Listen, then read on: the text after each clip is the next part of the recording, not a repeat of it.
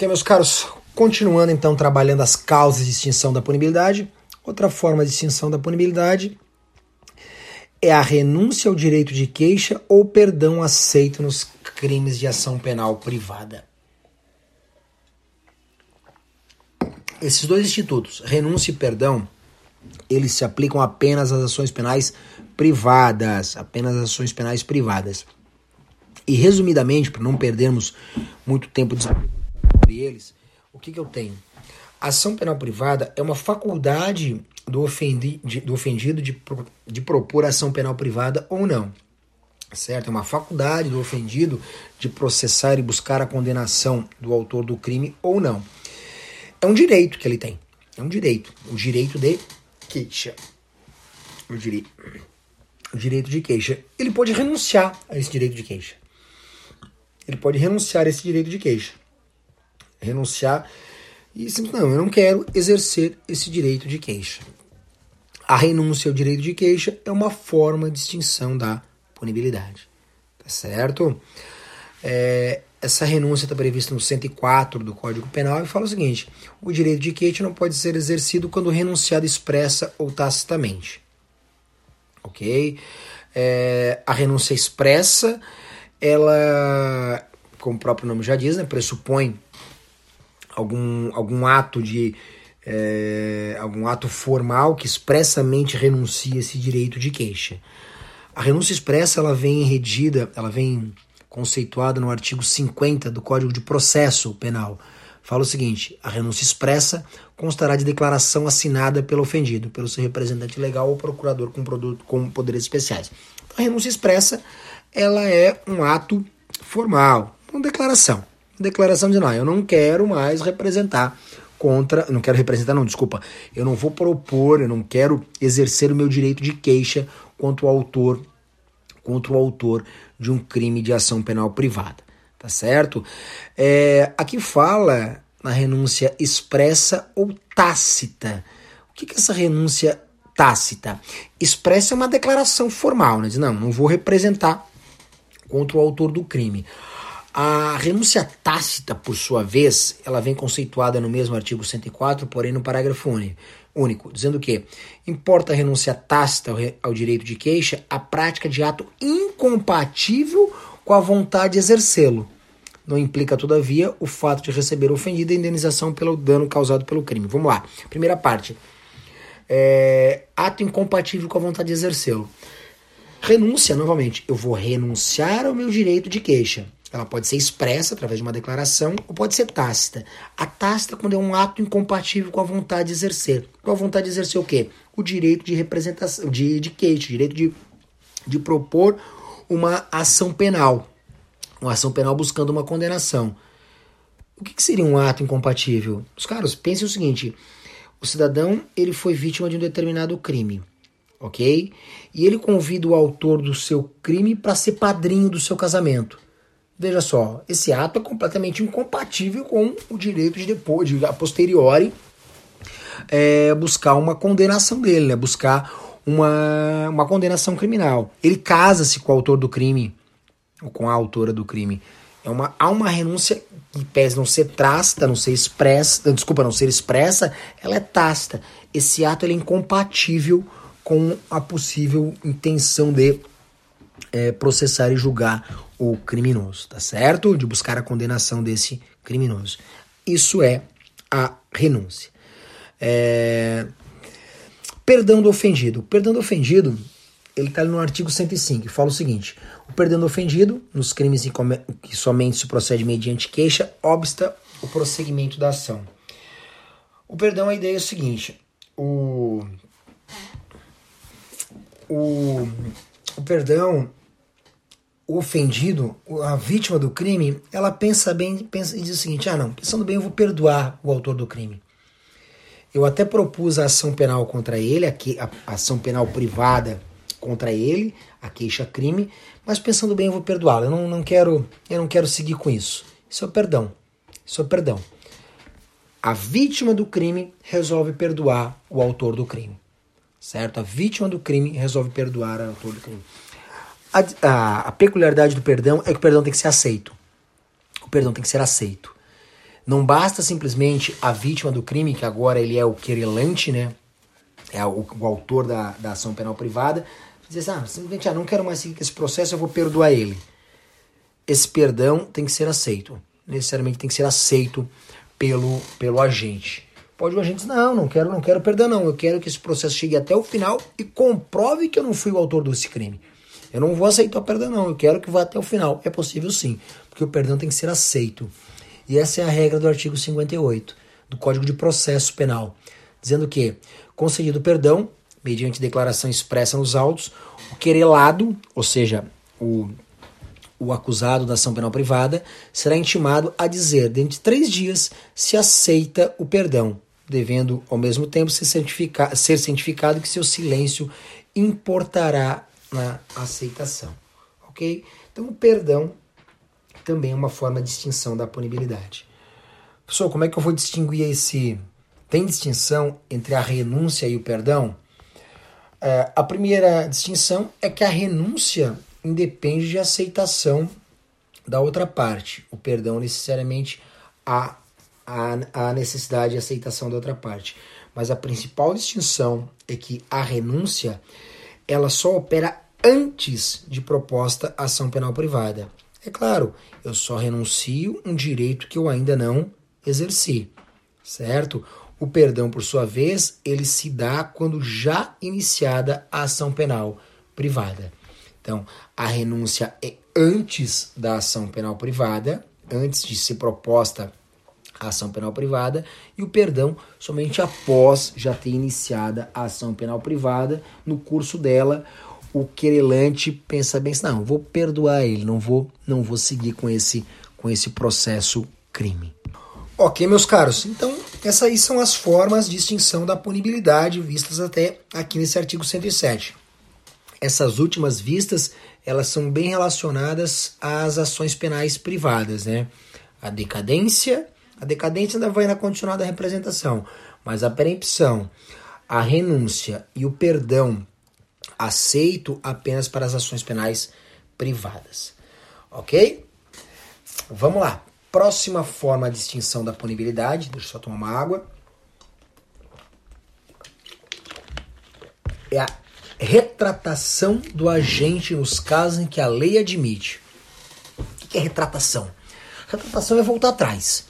É voltar atrás naquilo que disse. Voltar atrás naquilo que disse, trazendo a verdade dos fatos retratação. Ele falou algo que é mentiroso, ele volta atrás. Ele voltou atrás. Certo? Ele trouxe uma mentira. Percebam que é, são crimes que eles se, se dão na forma na forma de expressão, né? Expressando-se, quer seja verbalmente, quer seja por escrito, mas são crimes em que conta-se uma mentira. A retratação é o voltar atrás. Cabe sempre? Não, não cabe sempre mas sim quando a lei, mas tão somente quando a lei admite. Professor, me dá exemplo que eu não estou entendendo nada disso aí, dessa retratação. Os caras dão uma olhadinha lá nos crimes contra a honra, calúnia, injúria e difamação.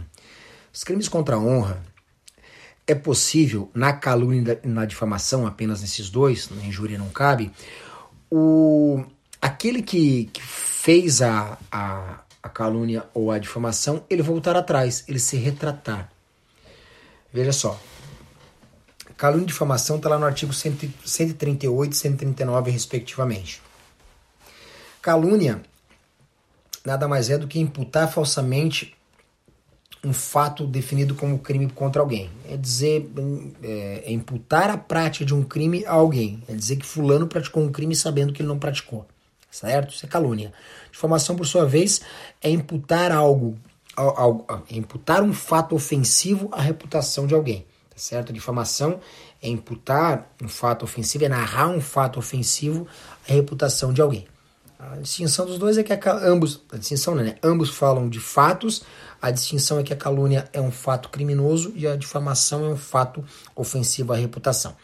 São os dois crimes contra a honra. O, estão previstos respectivamente no 138 e 139 do Código Penal. O 143 do Código fala que o querelado, ou seja, o acusado dos crimes contra a honra, que antes da sentença se retrata cabalmente da calúnia de difamação, fique isento de pena. Então, aquele que está, está respondendo por um crime de calúnia, de difamação, e ele se retrata, ele volta atrás, não, pensando bem, ah, eu falei ali que o Tício praticou aquele crime, é mentira minha, tá? Ele, ele não praticou, não, é mentira, eu estou mentindo, ok? Extingue-se a punibilidade. Por quê? Porque é prevista a retratação para esses dois crimes. Tá certo? É prevista a retratação para esses dois crimes. Ok? Da mesma forma, lá no crime de falsa, falso testemunho, a provisão da retratação. Falso testemunho lá no artigo 342 do Código Penal. E fala o quê? Fazer afirmação falsa ou negar a verdade, como testemunha, perito, contador, em processo judicial ou administrativo, inquérito ou juiz arbitral.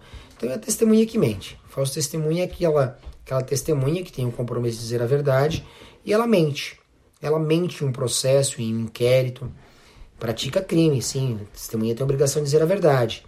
É lá o que os americanos, os norte-americanos chamam de crime de perjúrio. Aqui nós não temos o perjúrio, né? Mas nós temos o crime de falso testemunho, mentira em juízo. Testemunha, mentira em juízo. Só que o, crime de falso testemunho, há possibilidade de retratação. A lei prevê a retratação. No parágrafo 2 do 342, sendo que o fato deixa de ser punível se antes da sentença, no processo em que ocorreu o ilícito, o agente se retrata ou declara a verdade. Então, se ele volta atrás, se ele fala, não, realmente, eu menti lá no meu depoimento, tá? É, eu falei que aconteceu X, mas era mentira, na verdade aconteceu Y. Essa retratação, ela extingue a punibilidade, certo? O Estado perde o direito de punir. Ok? E já caminhando, já caminhando para o final, eu tenho também o perdão judicial nos casos previstos em lei. Há hipóteses em que a lei permite que o juiz perdoe a prática de determinado crime. Há possibilidades em que o juiz perdoe a prática de determinado crime. Não confunda esse perdão judicial com o perdão nas ações penais privadas que nós vimos alguns instantes atrás, certo? O perdão judicial também só é possível nos casos em que a lei prevê, que a lei permite, pode ver que na redação do 107, inciso 9, fala pelo perdão judicial nos casos previstos em lei. Isso é hipótese em que a lei permite, faculta o juiz a que ele, que ele perdoe determinada prática de crime, certo? Então, meus caros, esse, esse perdão judicial são hipóteses em que permite que o juiz perdoe. É, eu nem gosto muito de falar em, em facultar, porque há entendimento doutrinário de que não é um favor concedido pelo juiz, é um direito do réu, um direito subjetivo do réu. Estando previstas, estando presentes, ou melhor, aquelas circunstâncias, é um direito do réu que o juiz conceda o perdão judicial. O mais famoso caso de perdão judicial está no artigo 121, parágrafo 5 tá certo? No caso de homicídio. Fala o seguinte, o 121, parágrafo 5 Na hipótese de homicídio culposo, o juiz poderá deixar de aplicar a pena se as consequências da infração atingirem o próprio agente de forma tão grave que a sanção penal se torne desnecessária. Certo? Então, qual a ideia que nesse homicídio culposo, em que o juiz pode deixar de aplicar a pena? É, aqui fala o seguinte: é, nas, se as consequências da infração foram tão graves que não precisa, que não que, que é dispensada a sanção ao agente. Por exemplo, o, o pai que culposamente atropela e mata seu filho. Veja, as consequências do crime são tão graves, tão graves para, para a pessoa, para o agente, que a sanção penal se torna dispensável. Se torna dispensável, certo? Então, deverá se aplicar o perdão judicial, o Estado deverá, o Estado juiz deverá conceder o perdão judicial, tá certo? Veja que ali o dispositivo fala poderá deixar de aplicar, mas a doutrina mais renomada fala que não é uma faculdade do juiz, mas sim é um, é um, é um direito do réu, tá certo? Satisfeitos os pressupostos exigidos pela norma, o juiz deve aplicar, deve aplicar, deve conceder esse, esse perdão judicial tá certo? E o melhor exemplo é essa, esse artigo 121, parágrafo 5 que é onde o juiz, onde o, e o melhor exemplo desse 121, parágrafo 5 é o pai que é, culposamente acaba lesionando ou matando o seu filho. A, as consequências são tão graves da prática delituosa que se dispensa a intervenção do Estado, do Estado penal. Tá ok? Então essa, o perdão judicial também é uma forma de extinção da punibilidade. Então, deixar um macetezinho aqui para vocês. Sempre que no, no, nos tipos penais aparecer o juiz pode deixar de aplicar a pena, o juiz deixará de aplicar a pena, é hipótese de perdão judicial. Tá certo? Sempre que aparecer dessa forma, o juiz poderá deixar de aplicar a pena, o juiz deixará de aplicar a pena, eu estou frente ao perdão judicial. Ok? Por exemplo, lá na, na injúria, no 140, parágrafo 1, eu vou ter uma hipótese de. uma outra hipótese de perdão judicial. É, na receptação, no, eu tenho também lá no parágrafo 3 do crime de receptação, parágrafo 3 parágrafo 5 na verdade, parágrafo 5 fazendo remissão parágrafo 3 hipótese de, de perdão judicial, tá ok? Perdão judicial também é uma hipótese de é, causa extintiva da punibilidade em que o Estado ele, ele perde, ele abre mão do seu direito de punir, ok? Ele até, na verdade, ele, nesse caso, ele abre mão, porque é o Estado, o juiz, que vai estar concedendo o perdão judicial, né? não é uma sanção ao próprio Estado. Tá ok, meus caros?